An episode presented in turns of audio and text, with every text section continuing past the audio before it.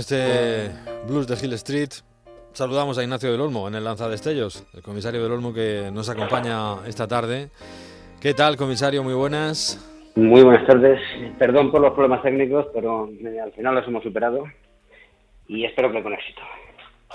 Pues eh, bueno, de momento te vimos cañón. No, no ocurría así antes que teníamos muchísimos problemas de, cobertura, efectivamente. Bueno, vamos a hablar de los archivos secretos de Sherlock Holmes. Es un, son una serie de, textos que se han vuelto a publicar, eh, textos apócrifos que se encontraron en, en Alemania. Y ahora un libro pues ha rescatado varios de estos relatos anónimos y apócrifos a los que se perdió la pista tras tener ese éxito. Fue entonces a principios del siglo XIX. Bueno, esto tiene su interés, ¿no? Esto es interesante. A, principios del siglo XX. Perdón, del siglo XX, cierto, cierto. Principios del siglo XX, sí, sí, perdón. Le he puesto un palo en medio. Eh, quiero decir que esto en principio es, es interesante porque además parece que, siguen bastante bien la estela de Conan Doyle y parece que es que Conan Doyle era ya un tío pues, muy admirado ¿no? y leído en Alemania en su momento. Bueno, era, eh, era admirado en todas partes posiblemente el fenómeno de Holmes es de los fenómenos, eh, primeros fenómenos de masas eh, que podemos considerar como tal.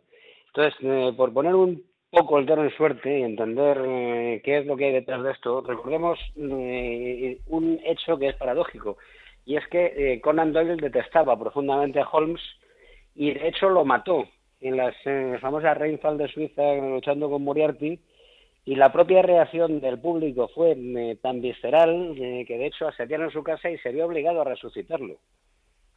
Entonces, eh, la creación de, relatos apócrifos de Poe, uy, perdón, de, Conan Doyle, en este caso de Watson, sencillamente responde a esa necesidad y a ese éxito. se da una curiosa paradoja, ya que hemos mencionado a Poe, entre el creador, al fin y al cabo Conan Doyle es un es un émulo, eh, copia eh, el, modelo creado por Poe y se da una curiosa paradoja y es que eh, Poe ansiaba el éxito literario y la riqueza y no consiguió ninguno de los dos. Y Conan Doyle, que realmente no los buscaba, y además en su primera época era básicamente un aventurero parecido a Joseph, Conrad, consigue ambas cosas y, llega un momento en el que él mismo abjura y, detesta lo que ha conseguido porque le ha quitado libertad y le ha ligado de forma incondicional a su propia obra y le obliga a continuar haciendo algo que no quiere hacer. Y en, ese contexto y en esa línea es la aparición de relatos apócrifos en, eh, diferentes lugares y en diferentes contextos, y en este caso Alemania.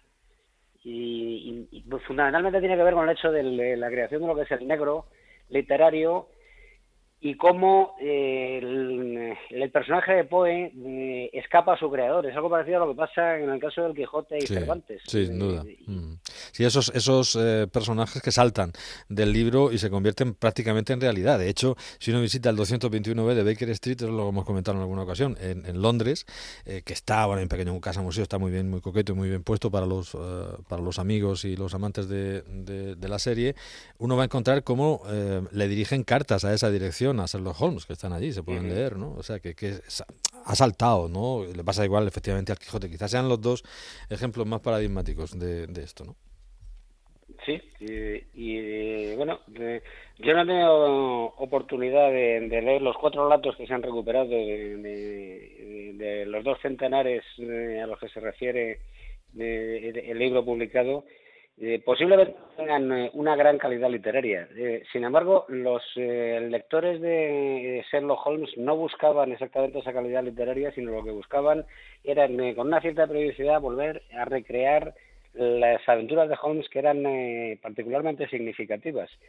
Y eso de los archivos secretos tiene, tiene su gracia porque de alguna manera el personaje de Holmes lo que hace es enlazar con un género que luego ha, tomado carta de naturaleza propia, como es el género de espías y las intrigas que tienen que ver con eh, complots políticos eh, y todo este tipo de novelas que ahora son eh, tan frecuentes. Fundamentalmente, entre otras cosas, por la creación de un personaje que, curiosamente, siendo igual de atractivo, luego sí que no ha tenido una continuidad, como es el del el profesor Moriarty. Y que le da muchísimo juego a Holmes, eh, porque junto con, con Watson, eh, evidentemente, porque hay que recordar que eh, una de las características de la novela policíaca es la creación de un personaje doble en el que hay un narrador que acompaña constantemente al personaje del detective y le va poniendo el contrapunto. Es, es como Sancho el Quijote por utilizar el paralelismo que habíamos utilizado antes. Sin embargo, el personaje del detective, igual que pasa en la serie de Edgar Allan Poe, con el famoso ministro M, necesita un antagonista. Y el eh, personaje de Moriarty es, ese antagonista que luego le permite dar el salto hacia otro tipo de, casos, eh, ya no detectivescos, sino eh, directamente de intrigas de espías en las que además hay complots para acabar con, la humanidad y, cosas de estas terroríficas que luego han dado lugar a los blockbusters y a las eh, grandes novelas que, contemporáneas que encontramos con este tipo de intrigas en, este momento. Fíjate, al final mm. lo que va a acabar con la humanidad va a ser un bichito pequeño y no y nuestros grandes complots. Pero bueno, pues es curioso, sí. curioso porque eso eh, no sé cómo se hubiera comportado Holmes eh, en, una época de confinamiento, posiblemente muy mal, porque él llevaba muy mal el confinamiento. Sí, sí, habría acabado con las, con las asistencias de cocaína que lo hubiera, o de morfina que lo hubiera dejado por ahí escondidas eh, el doctor Watson y, habría hecho trizas hubiera el, violín.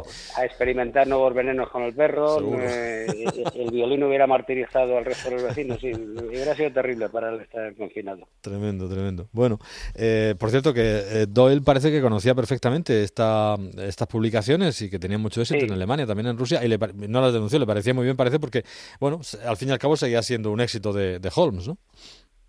Me, vuelvo otra vez a repetir, él no era codicioso. Eh, a lo mejor otro tipo de, creador más pagado de sí mismo, porque como era Poe, hubiera estado radicalmente en contra y hubiera intentado eh, acabar con, eh, con ese tipo de émulos. tampoco existían los derechos de autor en el sentido en el que los conocemos ahora, a nivel internacional, ni había agentes literarios internacionales ni cosas de ese tipo. Y él estaba eh, razonablemente satisfecho con el éxito que tenía y además mm, no concebía otra cosa distinta que el lector británico. no es como el caso de, Dickens, que sí que es un autor internacional y él se embarca en giras internacionales, vuelvo otra vez a repetir, que son posiblemente las, eh, las primeras en su especie. Recorre el mundo eh, haciendo sesiones en las que leía su propia obra. Eh, Conan Doyle llegó a un momento en el que él se recluye en una vida muy británica, lo, lo voy a decir muy apacible y para los latinos muy aburrida, y él no se preocupaba mucho de lo que de lo que pasaba afuera y me, volvemos otra vez a recordar que realmente al final llegó a tener una relación bastante difícil con, eh, con su propia creación y, con Holmes. Por lo tanto, yo creo que llegó un momento en el que él eh, bueno, se, se resignó, por decirlo de alguna manera, a que no tenía control sobre, eh, sobre su propio personaje y, lo dejó vivir, lo dejó ir.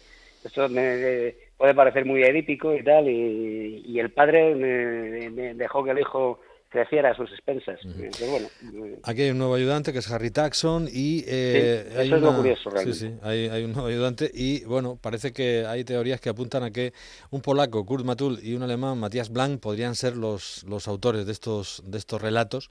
Eh, en fin, y que llevaron a, buen puerto, que fueron exitosos y que eh, quizá la única diferencia, dicen, es que Doyle se detenía más en descripciones y desarrollo de personajes y ellos son mucho más cinematográficos, hacen avanzar mucho la acción, el diálogo es muy rápido, eran venían también de, ese mundo del teatro y de, ese entorno donde posiblemente eh, habían aprendido a agilizar los diálogos y a, utilizarlos de esta, de esta forma.